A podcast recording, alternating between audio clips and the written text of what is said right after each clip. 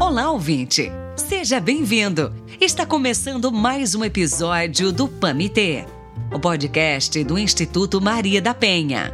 Com a apresentação de Carlinhos Vilaronga e de nossa querida professora Regina Célia Barbosa.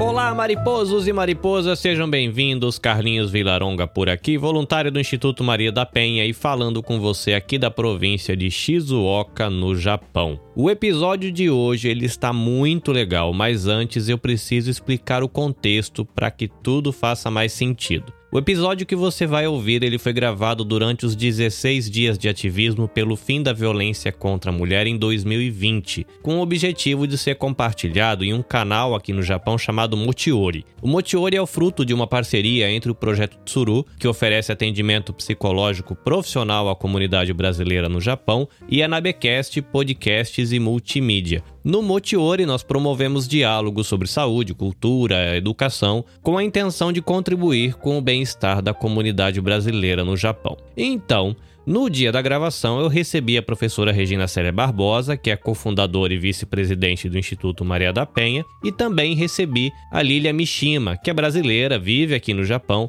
e é fundadora da ONG SOS Mamães no Japão, que conecta mulheres brasileiras de todo o Japão. O conteúdo estava aqui guardadinho nos meus arquivos, mas nós resolvemos compartilhá-lo com você. E você vai poder conhecer mais sobre as atividades desenvolvidas pelo Instituto Maria da Penha, como também conhecer um pouco da realidade da mulher brasileira que vive aqui no Japão. Então, chegou a hora de você ajeitar bem o seu fone de ouvido e regular direitinho o seu volume para você não perder nada. Bom episódio para você.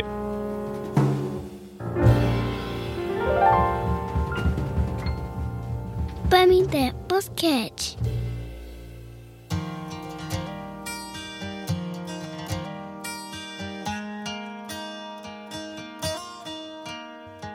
Muito bem, boa noite, Japão. Sou Carlinhos Velaronga, falo aqui do Japão e eu vou convidar para entrar aqui no bate-papo a Lilian e a professora Regina. Lilia, boa noite. Oi, boa noite. Bom dia, professora. Bom dia, Carlinhos. Bom dia, Lilian. Bom dia, ja... boa noite, Japão, né? Boa, boa noite. boa noite, Japão. É isso aí. Obrigado pela oportunidade mais uma vez, pelo convite. Eu fico sempre muito feliz em poder colaborar com a minha experiência aí. A gente está auxiliando, ajudando, né? É, muitas mulheres pelo mundo todo, muitas mulheres brasileiras. É, a, a riqueza, a riqueza é nossa, viu, de ter vocês, de ter essa, essa contribuição de vocês e, e conhecer realidades, não é? E fazer, poder comparar, poder avaliar, poder até mesmo aproveitar algumas das experiências exitosas que vocês têm para o enfrentamento que nós vivenciamos aqui. Isso é muito importante. Quero só dizer que eu estou em Recife, Pernambuco, Nordeste do Brasil, mas o Instituto Maria da Penha atua em todo o território nacional. Eu aqui estou é, na região de Aiken, né, no, no Japão, moro na cidade de Komaki, e Haiti é o estado onde a gente tem uma maior concentração no número de brasileiros aqui no Japão. A gente passa dos 100 mil brasileiros aqui, né? praticamente no Brasil japonês. Isso.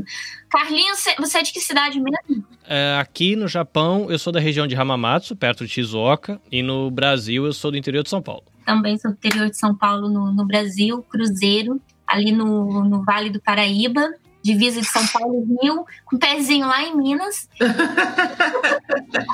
é. é uma cidade abençoada que divide três é o, é o Delta, né? É o Delta. É o Delta. e aqui no Japão, então, eu e o Carlinhos, nós estamos em estados vizinhos. Pertinho, pertinho. Isso. Meninas, o que nos traz aqui hoje é o, a, o interesse da gente dialogar em atividades, em ações que são feitas pelo fim da violência contra a mulher. No Brasil, é, a gente tem a data dos 16 dias de ativismo pelo fim da violência contra a mulher. E primeira curiosidade, Lilian, existe alguma coisa assim no Japão ou não? Existe também, né? Não tem um alcance tão grande quanto no, no Brasil, campanhas, né? Um foco tão grande, mas existe sim movimentos que estão começando agora, não tem tanta força, é preciso apoiar né? É, o Japão ainda é um país muito machista, né? Então acho que ainda vai levar alguns anos para esses movimentos se fortalecerem tanto quanto no Brasil.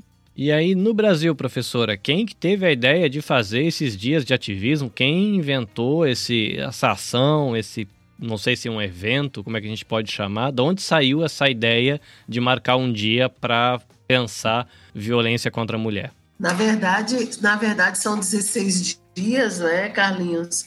É a data oficial da ONU, né, especial da ONU Mulheres. No Brasil, nós chegamos a 21 dias. Por quê? Porque nós pegamos a data do dia 21 de novembro, do dia 20, desculpa, dia 20 de novembro, onde é dedicado ao Dia da Consciência Negra. Ah, essa data dos 16 dias, na verdade, ela é República Dominicana, né, em 1960, é o caso das irmãs Mirabal, né, Pátria, Minerva e Maria Tereza, é, inclusive é daí que veio o nosso nome, o nome né, do podcast do aqui do Instituto Maria da Penha, chamado PAMITê, e essas, essas meninas, elas enfrentaram o governo né, do ditador Rafael Trujillo, e ao enfrentar é, é, contra a ditadura, né, a época, contra o cesseamento da liberdade democrática, elas foram então assassinadas. Né? Foram assassinadas as três irmãs, na verdade são quatro.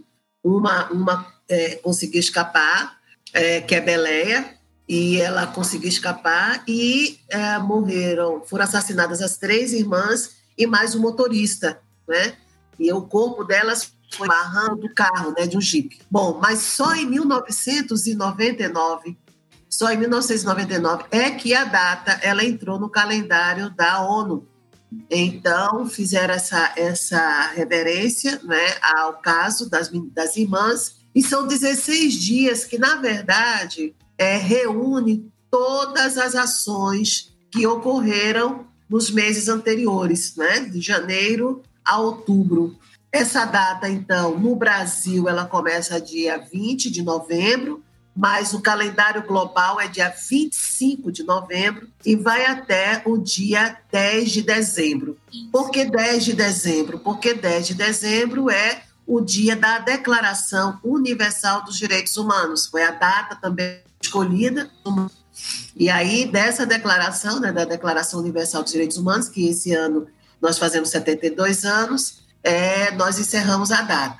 No ínterim dessa data, desses dias, nós temos também a campanha do Laço Branco. A campanha do Laço Branco é dia 6 de dezembro e é a campanha que fala Homens pelo Fim da Violência é uma data também que, infelizmente, ela é de, uma, de, um, de um dia de tragédia no Canadá, 1990, onde o, um estudante né, da Politécnica, da Engenharia, de Engenharia Politécnica do Canadá, Mark Link, ele entra numa sala de aula, onde ele mesmo estudava, na turma onde ele estudava, ele manda os rapazes sair, só que ninguém entende, os rapazes saem, e ele então assassina 14 14 meninas. E depois comete suicídio. Esses homens que saíram, eles ficaram tão impactados com o que aconteceu, tão revoltados, indignados, que eles criaram, foram os homens lá no Canadá que criaram a campanha é, Homens, né, é, é, a campanha do Laço Branco, Homens pelo Fim da Violência. Tá. E, e, o que, e o que significa é exatamente o, os homens que não concordam com a violência deve pôr fim ao silêncio. Aqui no é Japão, isso. a campanha ela é, é um pouco parecida, no sentido que também são 16 dias de ativismo, e aí, como você mencionou, também é no dia 25 de novembro, que é comemorado, mas é, eu sempre acho muito estranha a questão da, do nome, né? Quando você traduz ao, ao pé da letra, é, ele, não, ele não engloba todo tipo de, de violência. Então, você vai, quando você faz uma pesquisa, você vai encontrar, é, vai estar tá escrito Josen Taisuru Boryoku no de. Aí eu vou te traduzir o que, que é isso. É, seria abolição da violência física contra a mulher. E, e aí você vê que, tipo, a, na cabeça ainda, no pensamento da cultura japonesa, eles ainda acham que a violência contra a mulher é apenas a violência física, né? Embora tenha vários sites, várias palestras, workshops e tal, englobando todo tipo de violência, mas até mesmo uma data tão importante, né, que, que seria essa campanha de 16 dias de, ati de ativismo, a tradução, o nome, né, o tema que eles colocam seria isso: abolição da violência física contra a mulher, como se fosse apenas a violência física. Uma curiosidade que surgiu no cotidiano essa semana no trabalho, eu estava conversando com uma amiga japonesa, falando para ela que eu estava fazendo a edição dos podcasts de uma ONG no Brasil que trabalha dando apoio a mulheres vítimas de violência.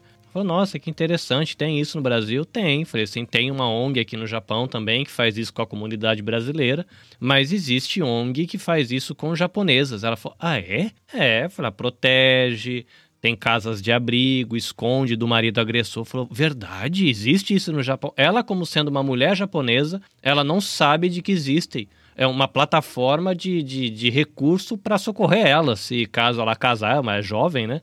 e fosse agredida, por exemplo, ela nem sabia de que existia uma ONG e uma plataforma para fazer isso aqui no Japão. E até curiosidade, para quem está no Brasil ou para quem é da comunidade brasileira ter ideias, né? O Instituto Maria da Penha, a professora Regina pode depois contar um pouquinho do que faz o Instituto Maria da Penha no geral. É, mas conta um pouquinho pra gente, Lilian, o que faz o SOS Mamães enquanto ONG, né? Ele tem, né? Tem o grupo, né? O coletivo, mas tem a ONG também. E no universo para japonesas, o que, que, o Japão tem nesse lado do socorro, do apoio, não sei, do acolhimento à mulher vítima de violência? Teoricamente, assim, tem, tem tudo, né? É, tem os abrigos, tem, tem o socorro, tem uma central de atendimento para mulher, que é o Josei Senta, e isso toda a prefeitura no Japão ela conta com um setor de atendimento para a mulher, direcionado para as mulheres. Isso é, você pode ir em qualquer província, né? Aqui no Japão a gente não, não, não, fala estado, mas pode ir em qualquer província, em qualquer cidade, que todas as prefeituras elas contam com esse setor.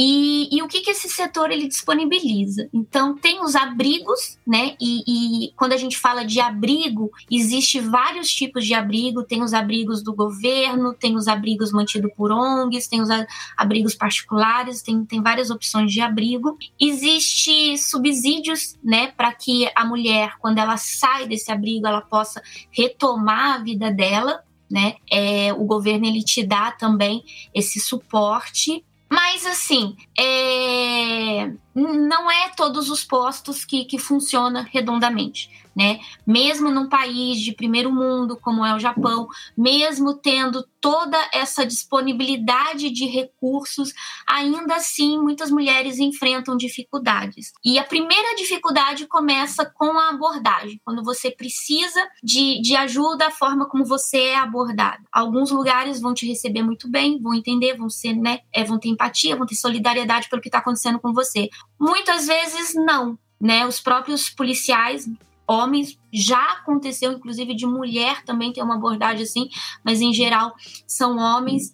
É, acontece às vezes deles tirarem sarro, tratar com ironia, dizer que aquilo não é grave, né? Então a vítima ela já começa, ela é duas vezes vítima até mesmo quando ela procura por, por ajuda. Isso é algo assim muito difícil da gente falar sobre, porque na verdade a gente precisa que as mulheres denunciem, né? A gente precisa que elas procurem ajuda.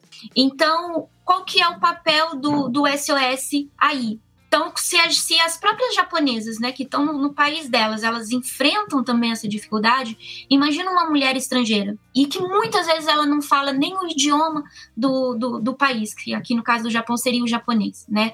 É, a maioria não fala, não entende, não sabe se comunicar. Então, o, o SOS ele faz exatamente essa ponte. Então, nós temos membros pelo Japão todo, nós temos moderadoras todo o Japão, né? A gente vai fazendo esse trabalho de formiguinha e já mencionei uma vez, a gente consegue hoje socorrer uma vítima de violência doméstica, dar o apoio para essa vítima de violência, de violência doméstica desde o momento em que ela pede socorro até ela ser encaminhada para um abrigo num tempo de uma hora, né?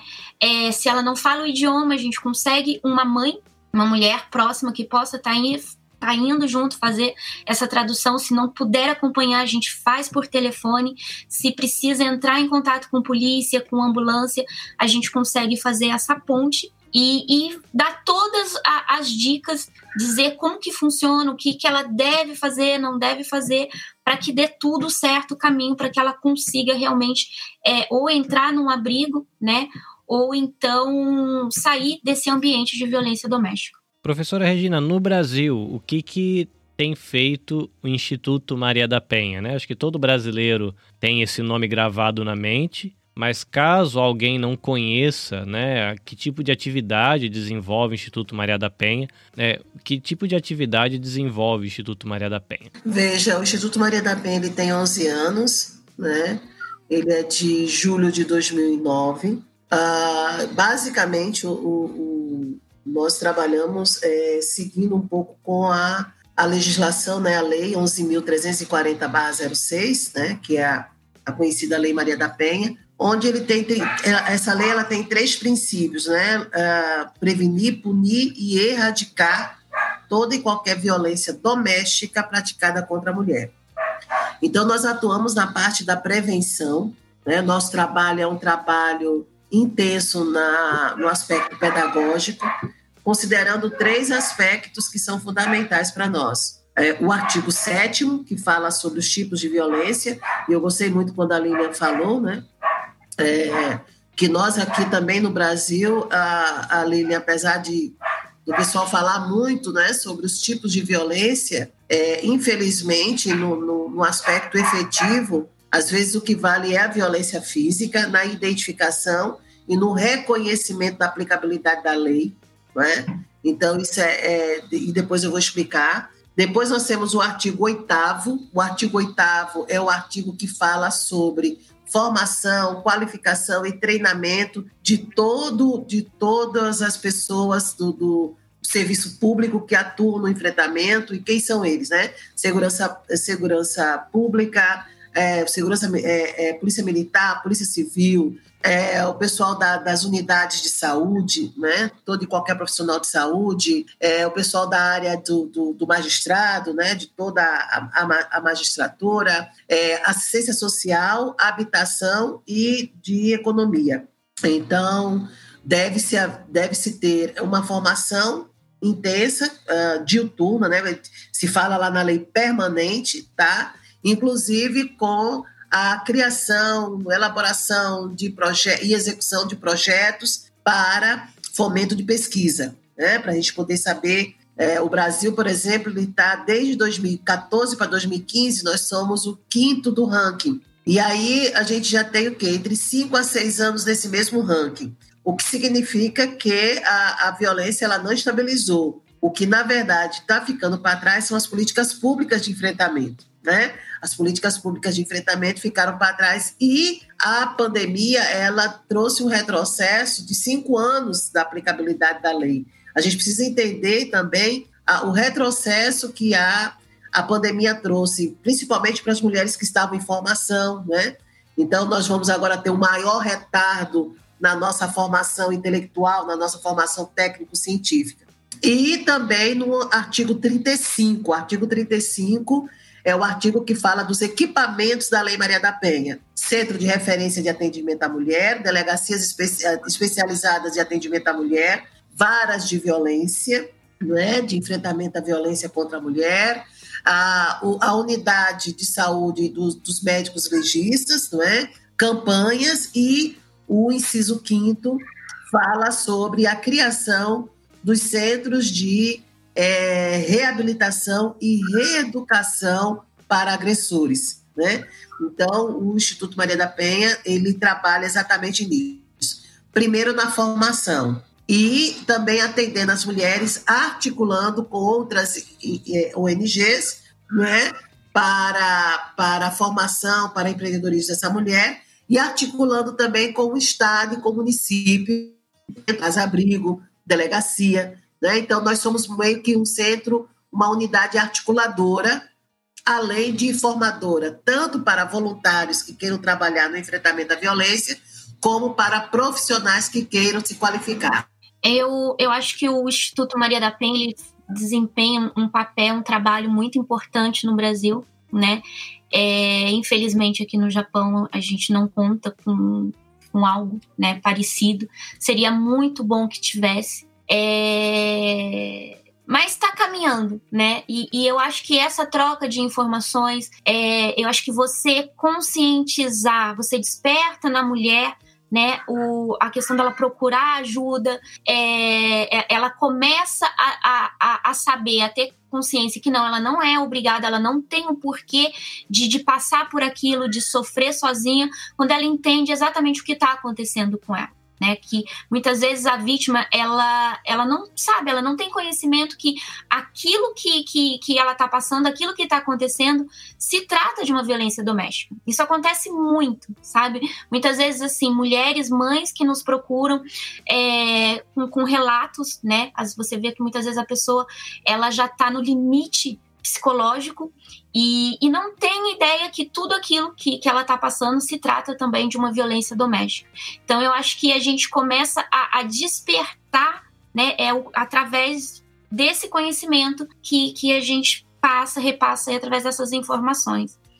Mas é interessante, Lília, era isso que eu queria voltar contigo quando você falou sobre a questão do reconhecimento da violência física. O artigo 7 ao qual eu falei, é, trata dos cinco tipos de violência: violência física, psicológica, moral, né, sexual e patrimonial. E aí a grande, é, apesar do Instituto Maria da Penha, né, ser uma da, do, né, a gente faz uma contribuição porque são várias ONGs que trabalham, algumas com as expertises né, bem melhores do que a nossa, né, mas é, é, às vezes até equivalente, mas qual é a grande questão? Porque quando a gente vê de fora, esse trabalho que a gente faz é um trabalho maravilhoso, e realmente o é. Entretanto, o retorno desse trabalho com relação aos profissionais é, é, do setor público e até mesmo de outros órgãos, é isso que trata, o, que faz com que o nosso trabalho seja extremamente difícil. Porque quando uma, uma, uma, uma mulher em situação de violência vai na delegacia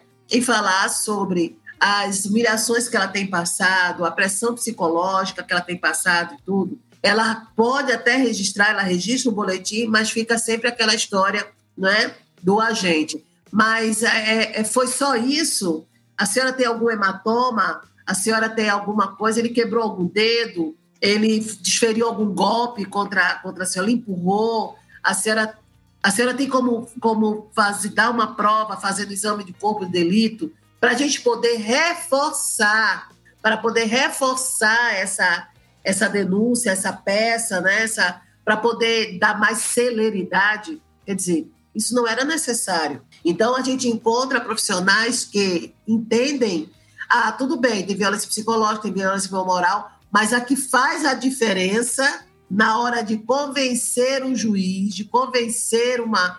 É, vai ser a violência física. Só que o seguinte, a violência quando física, quando acontece, o dano psicológico já está tão grande, porque aquela mulher, quando ela chega a denunciar, ela já está com problemas de saúde mental, ela já está depressiva, ela ela está com uma, um, problemas sérios de anorexia, de bulimia, ela porque ela entende que ela já fez, ela já usou todos os recursos possíveis e imagináveis para que o agressor ou agressora deixe de violentar, deixe de bater, né? deixe de humilhar, na verdade. E aí, quando ela vai para uma autoridade, que ela vai buscar o apoio, finalmente, que ela vai buscar ajuda, e que ele dá esse retorno, ela volta para mim e diz, professora, mas o Instituto não disse que né, a, a, denúncia psicológica resolve? Ela não disse que a, que a denúncia moral resolve? Não disse que Aí não resolve, não, mas não resolve, não. Aqui na delegacia tal, no meu estado, na minha região, da minha capital, não resolve. Aí, Lília, acontece, e Carlinhos, acontece uma coisa que a gente não quer. Aí tem que ligar para dizer, olha, que é do Instituto Maria da Penha, tal. Olha, quer dizer, não é preciso ser assim. Porque pode ser Instituto Maria da Penha, pode ser Instituto de qualquer outro da, da, das mulheres aflitas, pode ser de qualquer um, qualquer um. Não precisa usar o nome sabe? Para você poder ter uma ação de uma pessoa. Mas, infelizmente, aqui ainda conserva-se aquela cultura, né? ainda que a gente tenha lutado muito. Sabe com quem está falando? sabe? É, é como é horrível isso. É, é, é muito triste, mas aqui nem assim, sabe? É, em alguns casos, mesmo você ligando, não tem conversa, mas a gente tenta, né? Em alguns casos, sim, funciona, até porque esse também é o papel da, da ONG, né? É ligar, cobrar um, uma posição, dizer que está acompanhando. Em alguns casos dá certo, em outros casos não. E aí tem, a gente enfrenta um outro problema aqui também, que eu não, não, não, sei como que funciona aí no Brasil, mas as mulheres aqui elas têm muito medo de sair de casa né? Mesmo as que enfrentam, é, são vítimas de violência física. E não existe lei né, que, que dê um suporte para elas, para que elas possam continuar em casa. E um do, do, exemplo que eu vou te dar, que a gente fala muito em democracia, mas aí a gente vê que a democracia ela não existe, né, na verdade, para nós mulheres. Mas um exemplo, aqui no Japão, mesmo que seja um casal casado no papel, né? E aí eles têm uma casa própria, não precisa nem ser própria, pode ser até um apartamento, uma casa alugada. Se esse imóvel tiver no nome do marido, mesmo que a mulher ela pague é todo o aluguel ou metade do aluguel, seja o tempo que for, ela não tem direito a nada. Então, muitas perguntam: ah, mas se eu for lá denunciar, a polícia vai tirar ele de casa? Não, não vai. Se tiver no nome dele, não vai. É você que vai ter que sair. A sua única opção é ir para um abrigo. Ah, mas ah, é, eu, eu que pago, eu que ajudei a pagar. Não tem conversa. Se tá no nome do, do, do cônjuge, é, pertence a ele, a você que tem que sair. Eu não sei como isso funciona no Brasil, mas aqui no Japão, isso colabora muito para que a vítima ela continue naquele ambiente de violência doméstica. Isso faz com que é, e muitas vezes ela tem filhos, né?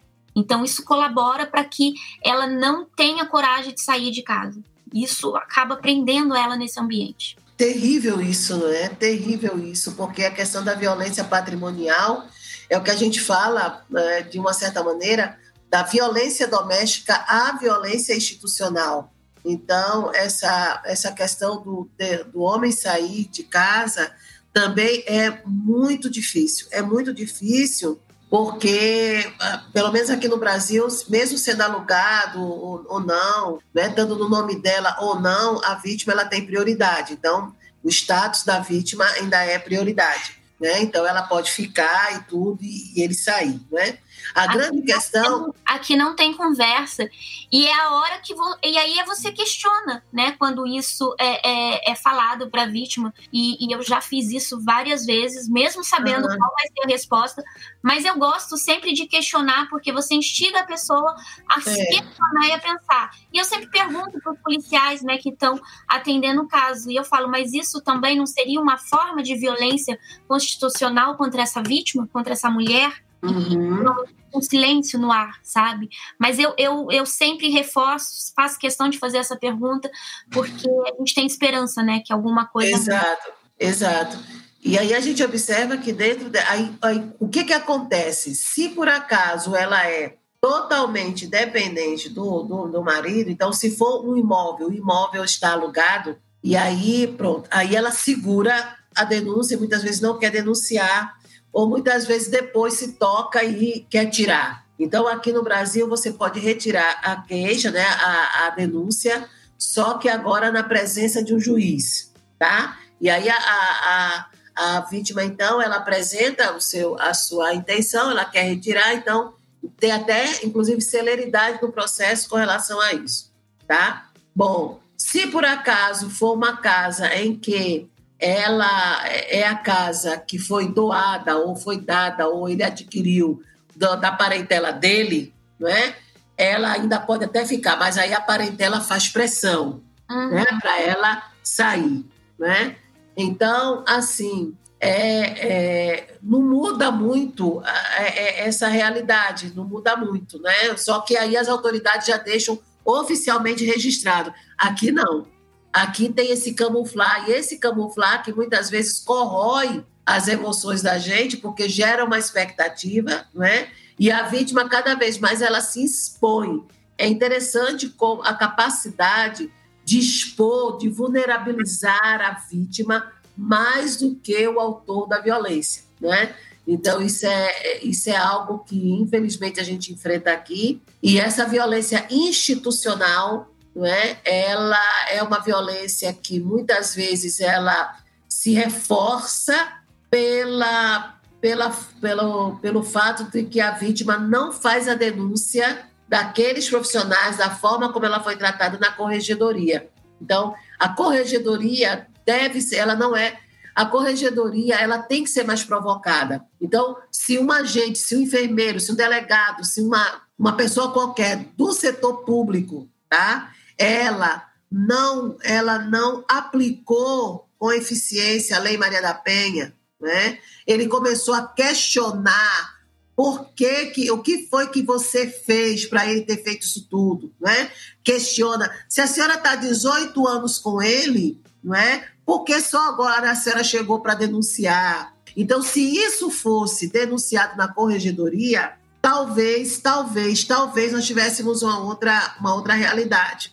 Entretanto, a vítima disse assim: olha, eu não sei, é, é, professora, se eu devo denunciar, porque muitas vezes eles têm alguém lá dentro da corregedoria. E aí quem vai sair prejudicada no final sou eu. Então, assim, as pessoas estão temerosas, elas não acreditam. E aí eu costumo dizer: a Lei Maria da Penha não é uma lei perfeita, mas ela é uma lei completa. E se ela, na sua completude, ela não funciona, é porque a aplicabilidade da lei é que é deficiente. E essa deficiência está na mentalidade machista dos agentes que estão ali manipulando a lei. Então, quando uma mulher diz assim, mas eu vi na Lei Maria da Penha que, que a violência psicológica pode ser denunciada. Ah, mas ah, a senhora viu. Mas a senhora já viu lei funcionar no nosso país? Não, mas não é assim, não. Está lá na lei, mas para convencer mesmo o juiz, para o juiz mesmo emitir a medida protetiva, se a senhora é, é, não tiver o hematoma, se não tiver um dedo quebrado, fruto da violência, resultado da violência dele contra a senhora, demora mais. É o que dizem. Agora Sim. veja, ele não, ele não tem autoridade para dizer aquilo, ele não tem autorização para dizer aquilo. E ele, na verdade, é um tiro no pé. Como a vítima não vai ficar gravando e também não vai ficar, porque ela está em outro estágio de abala emocional, ela não está com a racionalidade dela equilibrada, não é? Então, ela faz o comentário e fica aí palavras ao vento. Certo. Aqui é o que a gente geralmente aconselha, né? É, sabendo de, não é diferente. Se você não chegar lá é, machucada com algum hematoma, com, com um atestado médico, um, um, exame de corpo de delito dificilmente eles vão fazer alguma coisa. Então, o que a gente aconselha é isso, né? Se for um caso de violência física, que chame a polícia e de imediato faça a denúncia, né? E no caso de, de violência psicológica, violência verbal, inúmeras violências que a gente sabe que existe, que as mulheres elas procurem essa central de atendimento, né, direcionada para as mulheres aqui no Japão, que é o Jo 600, que tem toda a prefeitura, de cada província, de cada cidade. Né? Porque ali elas vão ter conhecimento dos direitos que têm. Obviamente, até você conseguir, é, eu digo, convencer essa mulher né, de que isso é o melhor para ela, tem vai muito trabalho até aí. Não vai, muitas vezes não é na primeira abordagem, não é na segunda. Você fica, né, vários dias, às vezes até semanas.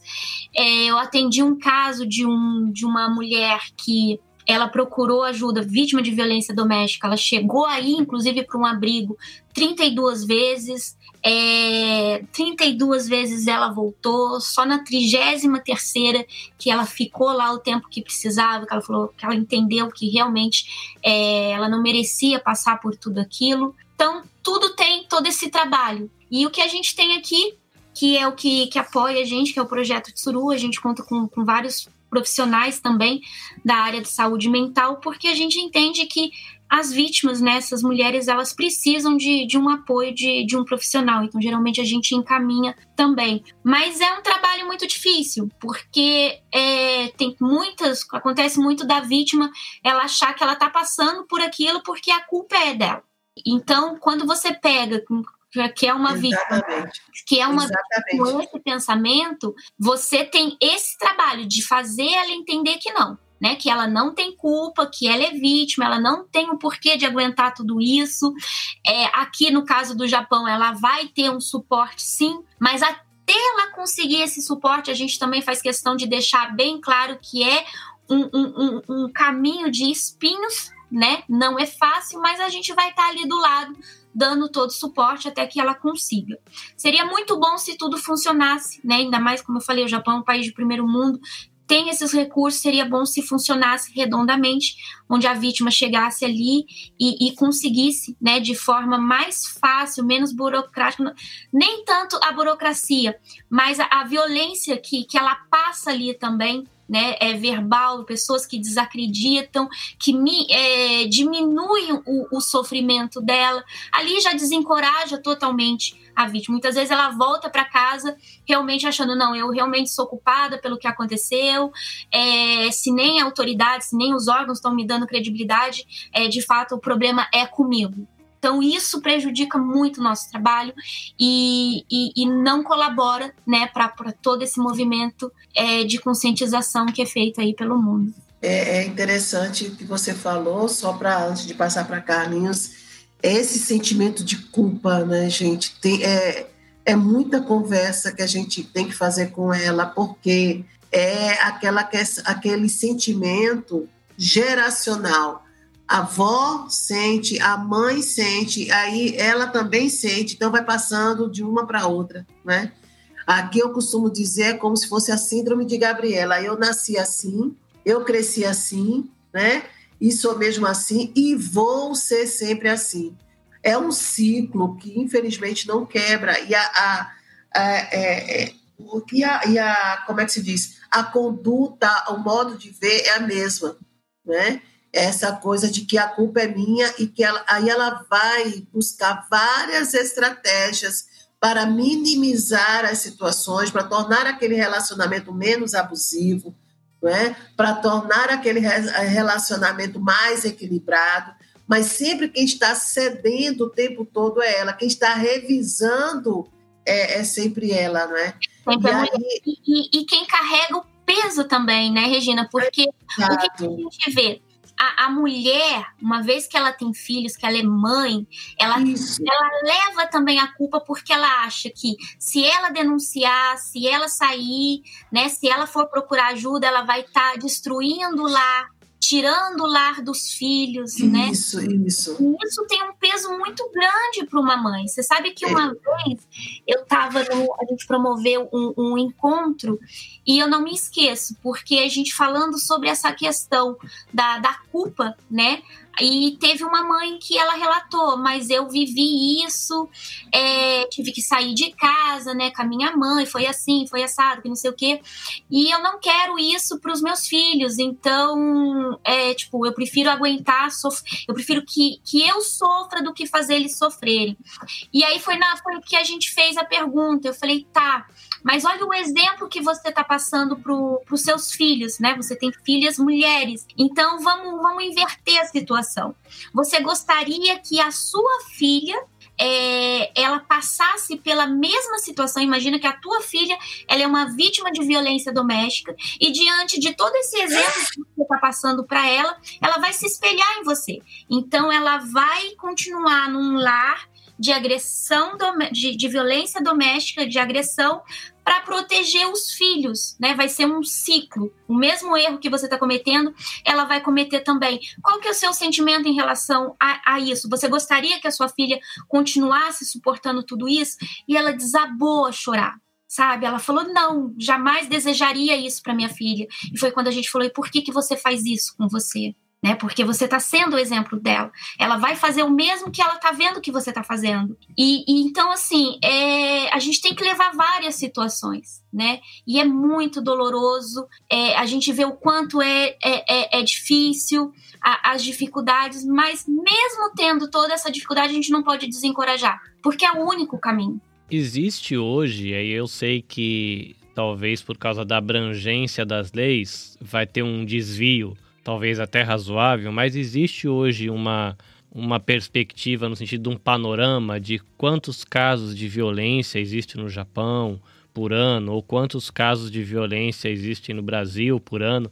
Existe uma ideia, assim, dá para saber mais ou menos o quanto isso ocorre? Que às vezes parece meio uma coisa escondida, que a gente ouve falar de vez em quando. Qual é o tamanho desse buraco? Olha só, aqui no Japão a gente não tem dados atualizados, né? E não, não, não é 100%. Mas vamos falar aqui de 2018, 2019, né? Que a polícia recebeu denúncias em 2018 foram 77 mil casos, 77.500. Em 2019 foi 82 mil. Como eu falei, aquele centro de atendimento tem um centro também para vítimas de violência física. Teve aqui que em 2018 foram 114 mil. Não tem os dados de 2019, tá meio fasado aqui mas eu acho que não não responde a não corresponde com a realidade, mas nós temos esses dados. Aqui no aqui no Brasil tem uma nós tivemos até agora em outubro o caso de 497 mulheres assassinadas por feminicídio. Lembre-se que o Brasil é um país continental é um país de cinco regiões, né?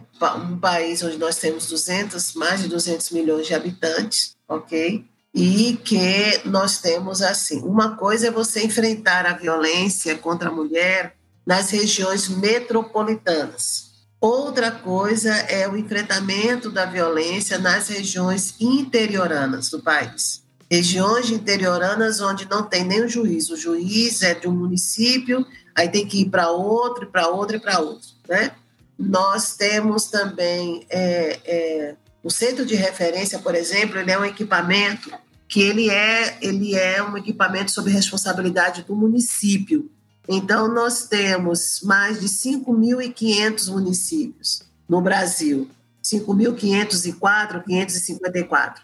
É, desses municípios, apenas eu acho que, acho não, 10%, 9,8% e 10% desses municípios têm centro de referência. Né? E o centro de referência é um equipamento que pode até evitar que a mulher chegue à delegacia, de acordo com as orientações que são ali passadas. Então, a gente tem aí, esse ano, no levantamento que foi feito nesse meio de pandemia, então, 494, deixa eu ver aqui, deixa eu ver aqui, é, 497 mulheres foram, foram assassinadas, né? Então, a, a, informa que foi um feminicídio a cada nove horas. Então, a cada nove horas tem um feminicídio aqui no Brasil, certo? É, então, por ano, a gente vai tirar, vai, vai ter assim, Carlinhos, entre, entre 500 né, e 600 é, é, é, mulheres né, assassinadas, porque veja, nós temos as mulheres que são assassinadas por feminicídio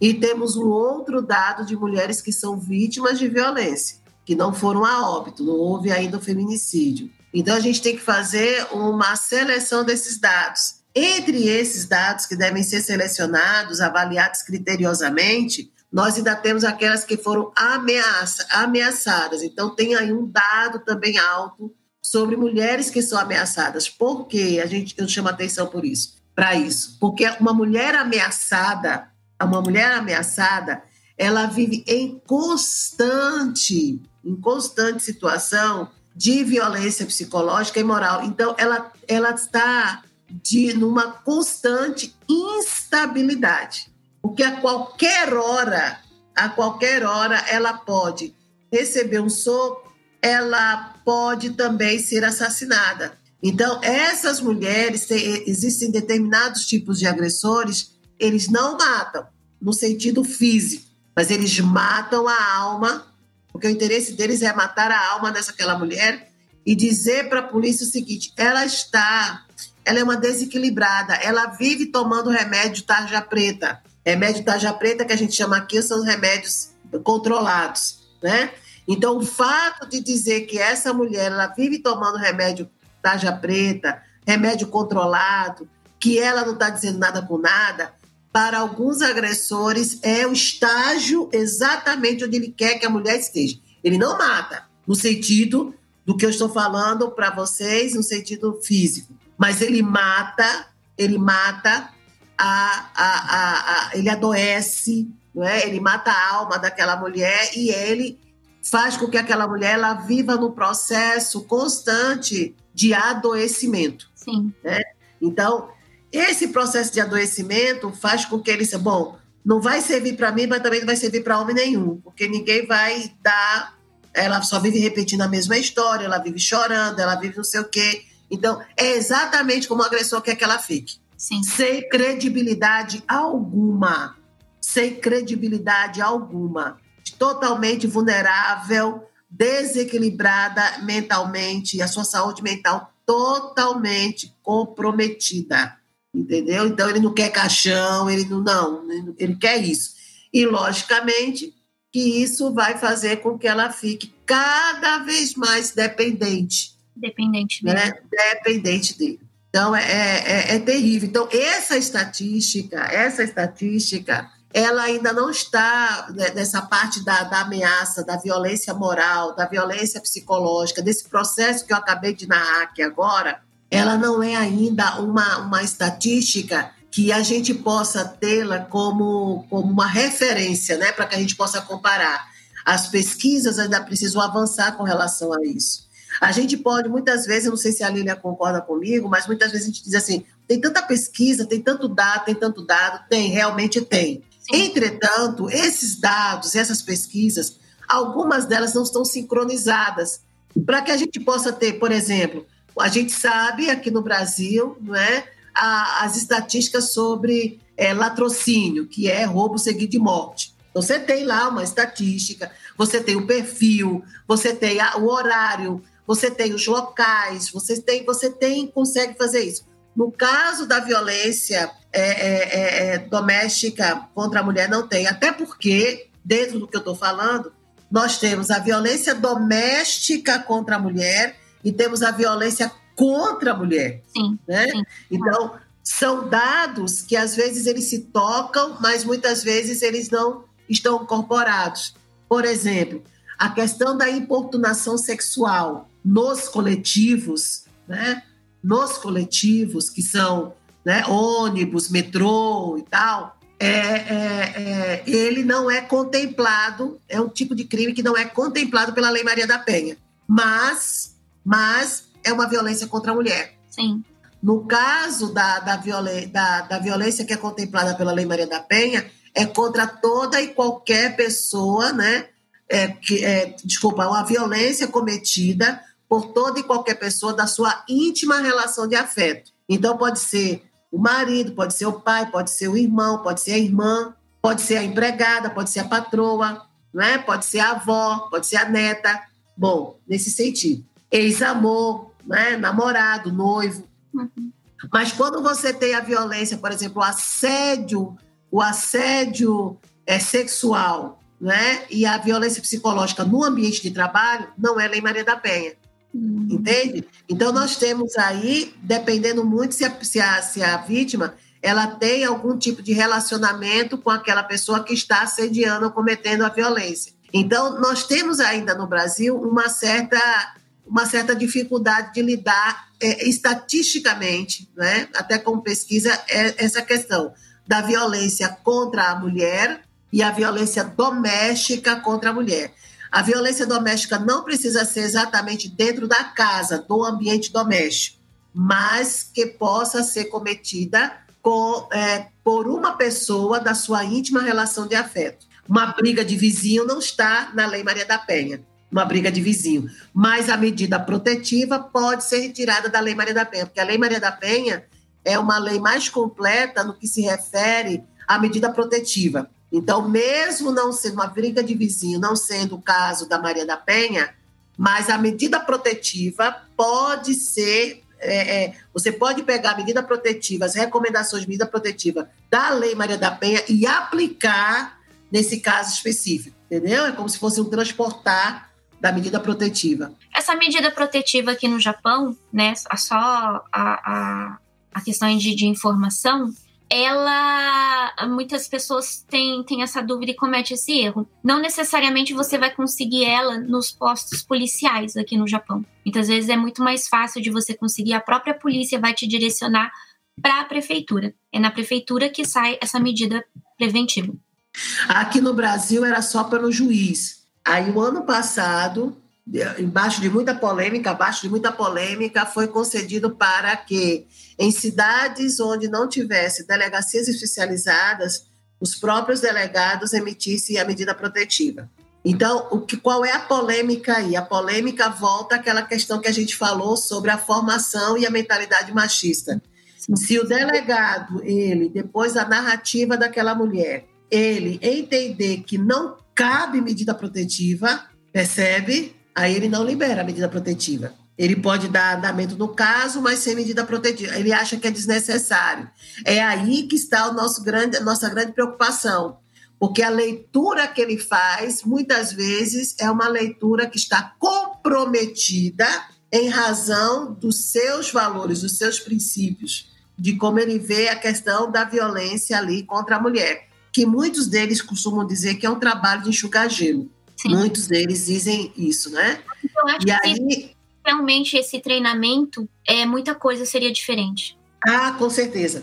E esse é o, é, esse é o sonho de consumo do Instituto Maria da Penha, que a gente possa fazer esse treinamento, possa cuidar desse treinamento, qualificar pessoas para treinar, estudantes que, que acabam de receber a, a, como é que se diz? Estudantes formados que acabam de receber a carteira da OAB, não é? Enfermeiros, pessoas que concluíram o curso de enfermagem, pessoas que concluíram o curso de medicina, não é? Fazer um treinamento com o pessoal de medicina legal, mas algo mesmo para valer, fazer treinamento com jornalistas, publicitários, né, comunicadores sociais, ok? Fazer um treinamento com o pessoal do Corpo de Bombeiros, com o pessoal da, da Polícia Civil, militar, é, com assistentes sociais, ir para dentro das universidades e preparar esse pessoal antes do pessoal sair da universidade.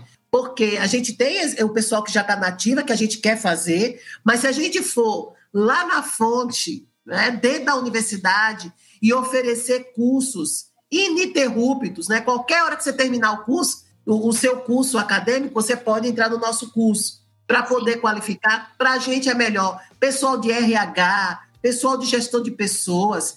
Você deve ter sabido do caso é, do, do, do, do Carrefour, né? do que aconteceu. Né? Com, então, assim, oferecer uma qualificação para a, a, o grupo de RH das empresas. E não só sobre violência contra a mulher, sobre as questões étnico-raciais, sobre a questão da diversidade sexual, religiosa. Hum. Fazer essa, essa. Por quê?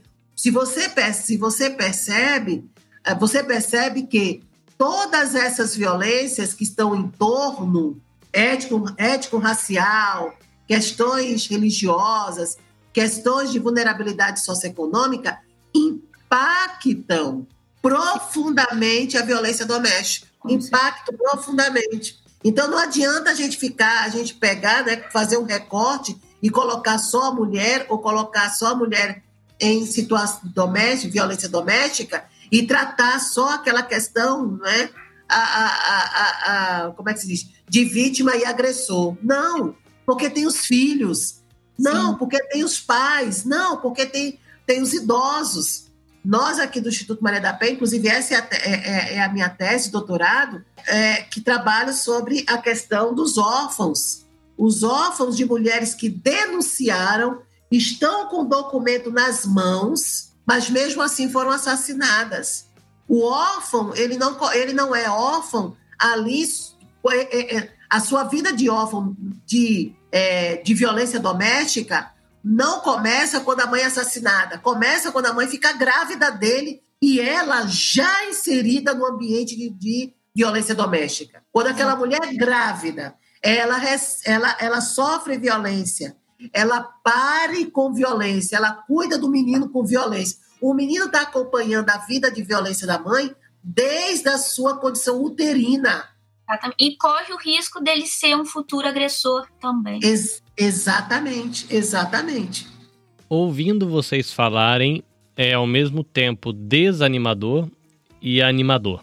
Desanimador porque dá para perceber de que existem entraves legais, desanimador porque cada povo, né, o povo japonês e o povo brasileiro é ele é criado num caldo cultural e a gente se encharca desse caldo cultural e anda por aí carregando essa cultura e com todos os desafios que as nossas culturas é, nos estabelecem, né? A cultura do Japão tem os seus desafios, a brasileira também, mas é animador porque tem, por exemplo, é, Lilia Mishima e todo o coletivo que você representa, as suas voluntárias. A gente tem a professora Regina Célia, que representa o Instituto Maria da Penha, trocentos mil, não sei quantos voluntários esparramados, tudo quanto é canto no Brasil, gente querendo que seja diferente. Então a gente tem, por, esse, por um lado, um, uma coisa meio sombria, mas a gente tem essa, esse amanhecer, né? Esse, esse ar de essa brisa de que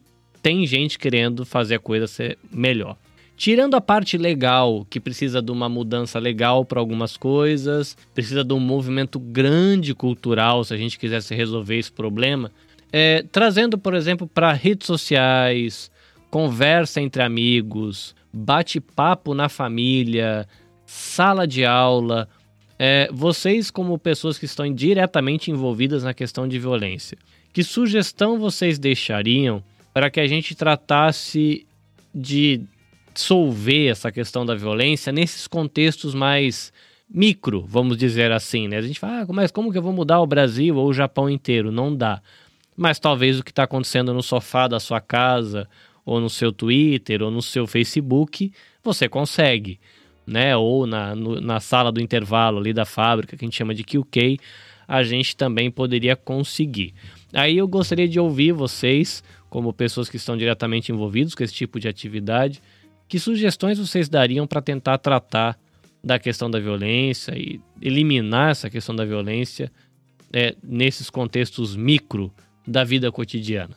Diante da situação né, que, que a gente vive aqui, vou falar mais para o nosso público, né, que são as mulheres brasileiras aqui, a forma que eu vejo é realmente é a da informação, é a da conscientização, né? É de fa fazer com que a mulher entenda o que está acontecendo com ela, né? Mas para que tudo isso aconteça, ela tem que se sentir não apenas fortalecida, mas ela tem que ter alguém em quem ela confie, né? Isso é fundamental é ela ter um, um, um acolhimento. É a partir daí que começa todo o processo. Né? Então, o, o que eu digo é que não se cale, né?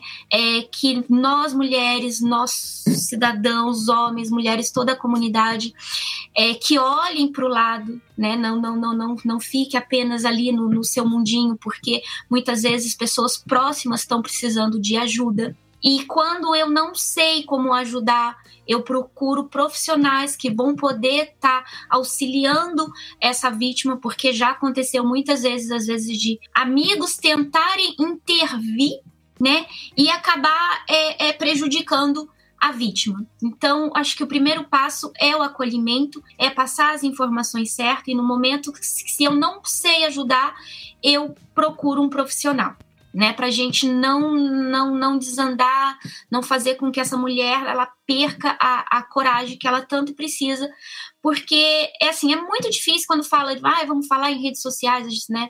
Eu sempre comento isso. Acho que o maior que a gente mais pode fazer são as campanhas, é a conscientização. Nem sempre é fácil chegar aqui e falar abertamente como tudo acontece, porque causa exatamente isso que você mencionou eu posso acabar desanimando, porque não é um caminho fácil. É, eu sempre falo, é um caminho de espinhos, mas infelizmente, se a gente não passar por ele, né, a gente não chega lá. Então é por isso que a gente luta, para que a gente vá cada dia mais retirando esses espinhos dessa estrada. É difícil. Então se a gente não tiver a ajuda de todos, né, que to todo mundo se una nessa luta, vai ser cada vez mais difícil e vai levar mais tempo. Então, a, a ideia é essa, né? Acolha, olhe para o lado, porque sempre tem alguém é, passando por alguma situação que ela precisa da sua ajuda. Veja, é, Eu, eu vou só retomar parte do, do, do, que Carlos falou do desanimador, né? Às vezes é um, um desânimo, e, e, as razões são essas mesmas, Carlinhos, não tem como alterar, mas a gente também tem um lado não é, da, dos êxitos. Nós tivemos grandes êxitos. O fato de nós estarmos aqui conversando, o fato de nós termos, assim, conhecermos pessoas, a cada dia se engajam pessoas não é? De diferentes, de diferentes mundos, de diferentes grupos, de diferentes tribos, é, é, inconformadas com a violência e querem ajudar. Querem ajudar. Isso é muito importante. Não é? Antes a gente tinha uma, as pessoas que diziam assim, em briga de marido e mulher ninguém mete a colher. É, lógico, isso ainda existe, mas hoje tem muita gente pegando garfo, colher e faca e querendo querendo se meter, querendo se envolver. E o fato, por exemplo, de eu estar aqui com a Lilian, de estar com você, é resultado dessa experiência que eu estou tendo. Cada vez que eu falo, tem pessoas que ficam impactadas e no final, depois que ouve tudo, como é que eu posso te ajudar? Como é que eu posso fazer? Então, é impressionante como a própria Lei Maria da Penha, né, que esse ano fez 14 anos, o próprio engajamento, toda essa mobilização que é global, nós temos tido grandes conquistas. Existem, existem várias instituições né, é, da iniciativa privada, várias instituições do terceiro setor que têm feito um engajamento, que têm tido uma preocupação, né, e tem sido também braço direito de muitas instituições públicas. Infelizmente, existem outras tantas instituições públicas que ainda estão atrasadas, que ainda são resistentes, não é? Mas elas acabam sendo vencidas, não é? Por um movimento que cada vez mais cresce e que não tolera mais. Né? Nós tivemos a Lei Maria da Penha, depois tivemos a Lei do Feminicídio, depois tivemos a Lei da Medida Protetiva, o ano passado nós tivemos a Lei de Importunação Sexual. Né? Então, significa que as pessoas estão atentas. A lei está existindo porque tem pessoas que estão debatendo, discutindo o assunto fora e dentro dos parlamentos. Então, isso tem sido importante e tem nos fortalecido. Agora, quando a gente compara com a, a, a, incidência a cada nove horas um feminicídio, é claro que a gente fica preocupado, porque, na verdade, a gente tem aquela, aquela ansiedade cívica, que eu costumo dizer que é uma ansiedade cívica, de acabar com isso. Eu, eu não tenho que esperar daqui a nove horas vai ter um feminicídio, entendeu? É, é, é, e é isso que a gente a gente está lutando nessa perspectiva. As redes sociais, para mim, elas são muito importantes. Elas são muito importantes, elas desempenham uma contribuição para nós é, fantástica, né? Principalmente na parte de divulgação. Nós que tivemos, o, estamos com um atendimento online, né, do Instituto Maria da Penha. Então, através do Instagram, através do Facebook, né, através dos nossos podcasts, as mulheres, as vítimas têm chegado. Isso aí é, também é um outro papel, é uma outra questão bastante exitosa. Hoje, né, esse período de pandemia, com as redes sociais, nós motivamos mais mulheres a denunciar. A nossa grande preocupação é que a contrapartida precisa estar também na mesma vibe. E quem é a contrapartida? É o poder público com toda a sua infraestrutura, com toda a sua, com toda a sua rede de atendimento. Porque se eles começam a falhar, ela chega para mim, chega para a Lilian, chega para a Carlinhos, e aí? Você diz que. Então, é essa preocupação que nós temos. Mas, enfim, aí o que, que, eu, o que, que eu que eu só, assim, eu tenho uma certa preocupação com a rede, como todo mundo, é com o jogo de informações depreciativas e também algumas informações extremamente equivocadas. Então, por exemplo, a Lei Maria da Penha só funciona se for com violência física. Só funciona se for violência física. Isso não é verdade. A Lei Maria da Penha é aplicada para homens, também não é verdade. Ah, mas eu soube de um caso lá do juiz, lá na Amazônia, lá não sei aonde, lá em Goiânia, não sei o quê. Não, não foi a Lei Maria da Penha que ele aplicou. Como eu falei aqui, foi a medida protetiva. A medida protetiva, é, a, o, o, rol, o rol, a lista, né, os princípios da medida protetiva de uma lei, ela está melhor, melhor é, é, como é que se diz, orientada na Lei Maria da Penha. Então, eu posso pegar a medida protetiva, eu posso, eu posso me inspirar, eu posso pegar como modelo a medida protetiva que está no Instituto Maria, que está na, na Lei Maria da Penha, e aplicar com relação ao, a uma violência contra o idoso, contra a criança. Eu posso aplicar, mas isso não significa que eu apliquei a Lei Maria da Penha. Então, essa essa questão.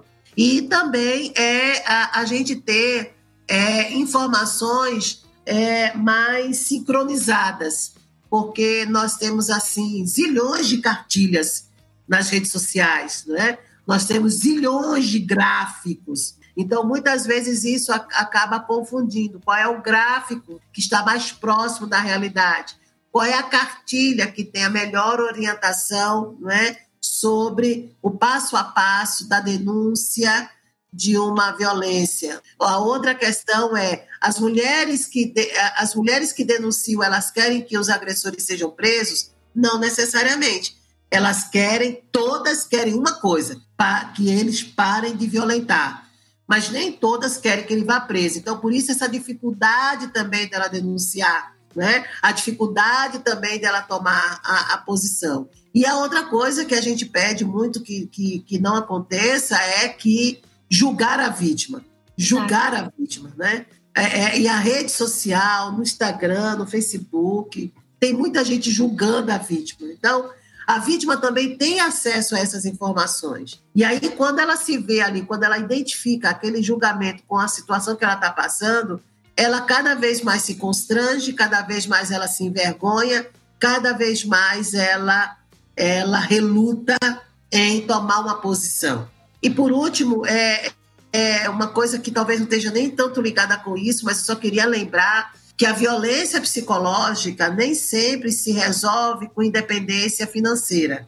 Eu quero só deixar isso claro, porque a gente fala muito do empreendedorismo, a gente fala muito né, da, da, da, da mulher ter autonomia financeira. Nós, do Instituto Maria da Penha, concordamos plenamente, nós queremos, nós fazemos, nós fazemos, inclusive, cursos voltados a isso. Entretanto, nós deixamos bem claro, a violência psicológica ela pode ser reforçada pela independência financeira da mulher, porque alguma das vezes, e eu não estou dizendo que a, que a, que a que a, que a independência financeira ela é pior, que é melhor não ter, não. Não, muito pelo contrário.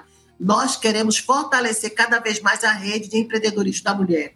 Mas a gente quer manter paralelamente uma, uma análise sobre a violência psicológica, porque muitas vezes ela tem a independência econômica e acaba, de uma certa maneira, sendo forçada a barganhar, a barganhar a sua independência econômica junto com o agressor. E aí, cada vez mais, ela vai se aprofundar na violência psicológica, porque ela está sendo usada.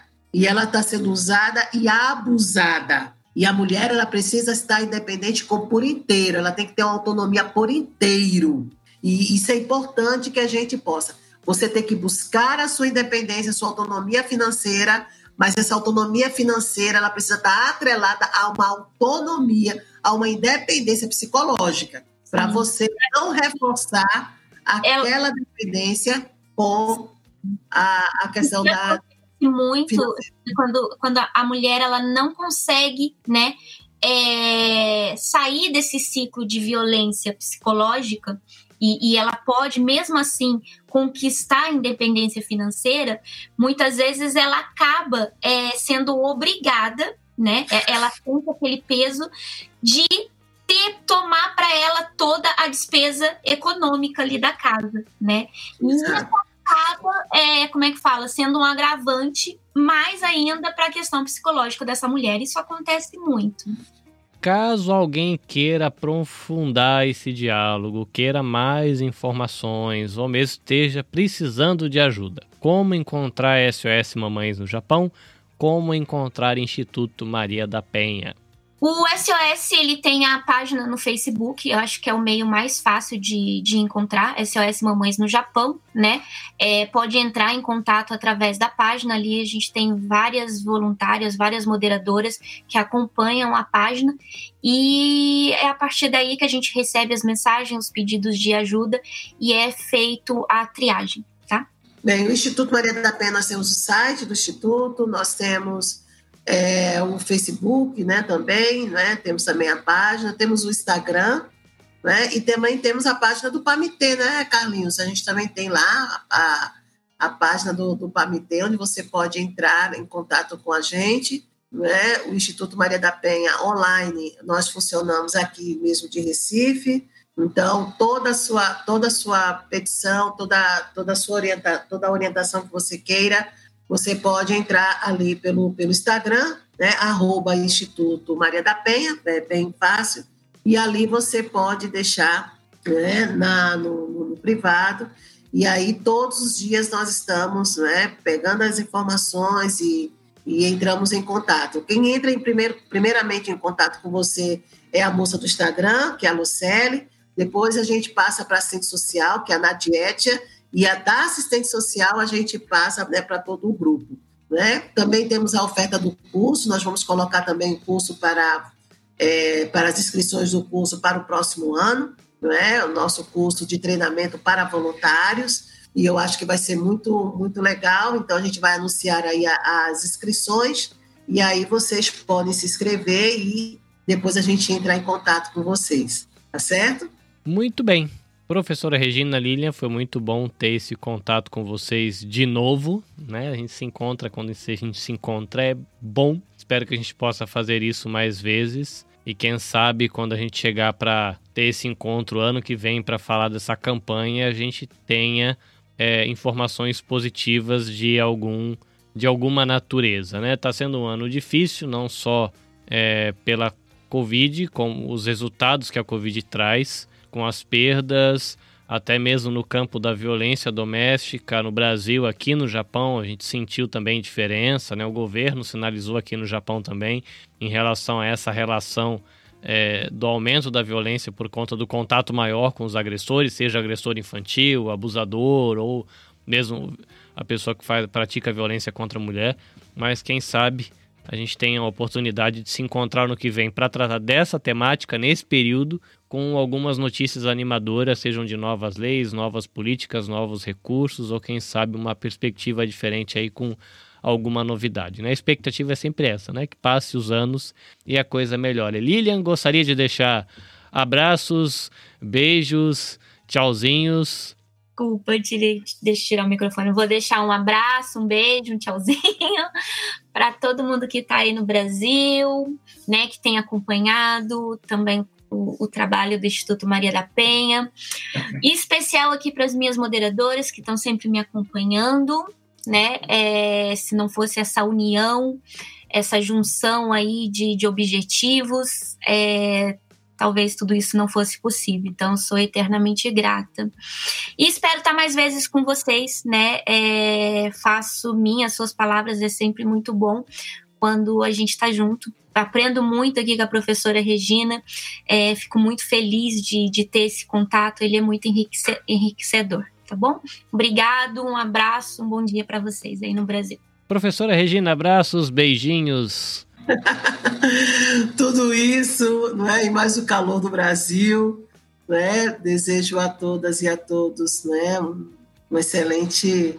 A gente já está, é, a gente nem está no final de semana, mas um restinho de semana, né? É bom. Eu quero agradecer essa oportunidade de estar sempre com a Lília. É, mais, mais do que ela, ela, ela, ela pensa, o quanto ela nos enriquece o quanto é bom saber desse contato, né, da, da, das mães, né, desse SOS Mães. Eu acho que isso é importantíssimo. Nós temos um, uma, uma preocupação, né, enquanto Instituto Maria da Penha, com relação às mães, né, que sofrem violência. Você sabe que naquele texto, documento da Maria da Penha, na oração dela, ela coloca assim: Deixe-me viver, Deus meu, seja de que jeito for, mas não deixe as minhas filhas sem mãe. Então, essa preocupação que nós temos, né, é, é muito grande com as mães, com as crianças, né, com a sua estabilidade emocional, econômica, social. Então, isso é muito, é, é, é, é na verdade, é o centro da, da, das preocupações do Instituto e das nossas atividades. E também está aqui com o Carlinhos, né, fazendo essa, essa interlocução com a gente, esse trabalho de, de articulação, que é muito, que tem sido muito fortalecido, não é, pelas experiências que ele tem nos dado. E eu quero agradecer hoje muito especialmente as defensoras e defensores dos direitos à cidadania, meu grupo né, de voluntários e voluntárias, são voluntárias de, das mais diversas formações, são voluntárias que estão no nosso grupo, não desiste de trabalhar com a causa, estão sempre dando estratégias de enfrentamento, estão sempre né, nos ajudando com informações riquíssimas, as informações que são colocadas no nosso grupo do WhatsApp, elas divulgam o nosso curso, elas trazem gente para continuar para fazer o curso com a gente, elas querem né, a parte plus né, do curso, querem, querem pós-graduação do curso. Então, elas me animam bastante, animam o nosso trabalho enquanto instituto, são, é, como, como dizer assim, elas honram demais o nosso, o nosso, o nosso instituto. Então, defensoras e defensores dos direitos da cidadania, meu muito obrigada. Não, é? não vou citar nomes porque são vários e vários, mas vocês sabem que é para vocês, para cada uma de vocês que eu estou falando aqui, não é? E para todos, todas as pessoas brasileiras que estão aí no, no Japão, que estão nos ouvindo, entre em contato com a gente. Você pode fazer o curso com a gente também, né? o curso remoto, né? saber um pouco mais né? É, da, das questões da mudança da lei, de como a gente trabalha. Né? A minha esperança é que a gente possa abrir o núcleo do Instituto Maria da Penha no, no Japão. Vai ser algo muito. Vai ser maravilhoso né? se a gente tiver aí né? o núcleo do, do Instituto Maria da Penha, o núcleo de voluntariados um núcleo de, de, voluntárias e voluntários, né, com, com o Instituto Maria da Penha, vai ser muito, vai ser muito positivo, não é? E eu estou muito assim agradecida pelo dia de hoje, tá? Um beijo grande e até a próxima, se Deus quiser. É isso, você que nos acompanha, obrigado pela sua amizade, obrigado pela sua companhia. Espero que esse diálogo tenha sido para você também tão proveitoso e enriquecedor como foi para a gente. Então, apenas reforçando, se você está no Brasil, institutomariadapenha.org.br, no Instagram Instituto Maria da Penha, Defensora é Defensora ES. Professora, me ajuda aí. Eu sempre esqueço o finalzinho do. É Defensora ES, né? Defensora ES, mas é Defensoras e Defensores dos Direitos à Cidadania. Você colocar lá, aí bota Facebook e a gente se encontra. No Instagram também. Muito bem. Então, Facebook, Defensores e Defensoras do Direito à Cidadania e Instituto Maria da Penha. PAMITê no Facebook. Aqui no Japão, SOS Mamães no Japão no Facebook. Temos também o projeto Tsuru no Facebook, projeto Tsuru no Instagram, também Line, é, WhatsApp, e você consegue encontrar toda a equipe profissional lá para te dar uma mão e colaborar aí com a sua saúde profissional e o seu bem-estar. Eu sou Carlinhos Vilaronga, produtor de podcasts aqui na província de Shizuoka e deixo para você, como a gente costuma dizer por aqui, um podcast abraço. Nos vemos na próxima oportunidade. Até mais.